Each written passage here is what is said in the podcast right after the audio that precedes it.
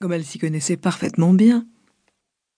Sire, lui dirent-elles, si votre Majesté a la patience de donner seulement trois jours, nous nous engageons à la lui faire voir, alors tellement au-dessus de ce qu'elle est présentement, qu'elle ne la reconnaîtra plus. Le roi eut bien de la peine à se priver si longtemps du plaisir de la posséder entièrement. Je le veux bien, reprit-il, mais à la charge que vous me tiendrez votre promesse. La capitale du roi de Perse était située dans une île et son palais, qui était magnifique, était bâti sur le bord de la mer. Comme son appartement avait vu sur cet élément, celui de la belle esclave, qui n'était pas éloigné du sien, avait aussi la même vue. Elle était d'autant plus agréable que la mer battait presque au pied des murailles.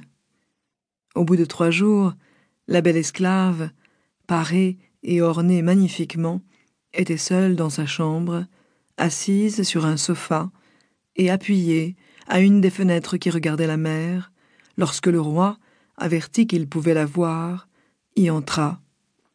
L'esclave, qui entendit que l'on marchait dans sa chambre d'un autre air que les femmes qu'il avait servies jusqu'alors, tourna aussitôt la tête pour voir qui c'était. Elle reconnut le roi. Mais sans en témoigner la moindre surprise, sans même se lever pour lui faire civilité et pour le recevoir, comme s'il eût été la personne du monde la plus indifférente, elle se remit à la fenêtre, comme auparavant. Le roi de Perse fut extrêmement étonné de voir qu'une esclave si belle et si bien faite sût si peu ce que c'était que le monde. Il attribua ce défaut à la mauvaise éducation qu'on lui avait donnée, et au peu de soin qu'on avait pris de lui apprendre les premières bienséances.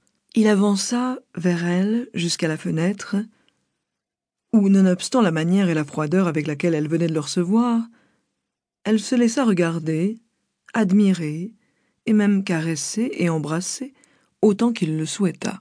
Entre ces caresses et ces embrassements, ce monarque s'arrêta pour la regarder, ou plutôt pour la dévorer des yeux.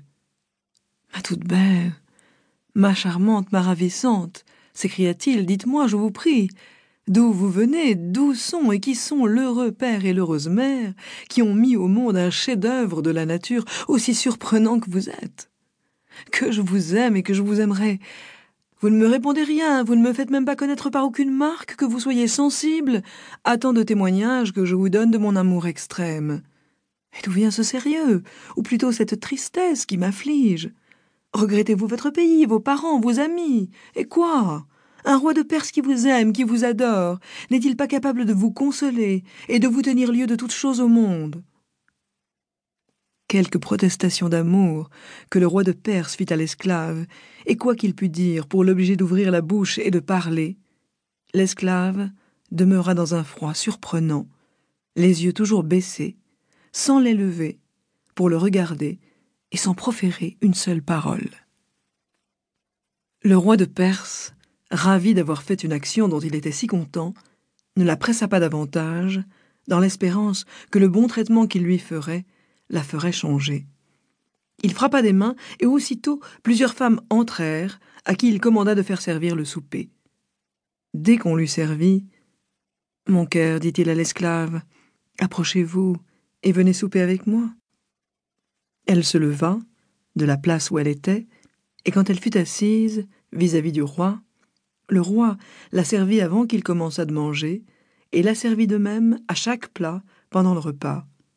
L'esclave mangea comme lui, mais toujours les yeux baissés, sans répondre un seul mot, chaque fois qu'il lui demandait si les mets étaient de son goût.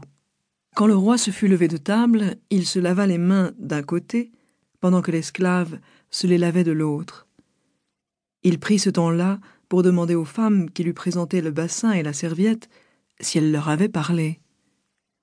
Celle qui prit la parole lui répondit Sire, nous ne l'avons ni vu ni entendu parler plus que votre majesté ne vient de le voir elle-même. Nous ne savons si c'est mépris, affliction, bêtise ou qu'elle soit muette. Nous n'avons pu tirer d'elle une seule parole. C'est tout ce que nous pouvons dire à votre majesté. Le roi de Perse fut plus surpris qu'auparavant de ce qu'il venait d'entendre. Comme il crut que l'esclave pouvait avoir quelque sujet d'affliction, il voulut essayer de la réjouir. Pour cela, il fit une assemblée de toutes les dames de son palais. Elles vinrent, et celles qui savaient jouer des instruments en jouèrent, et les autres.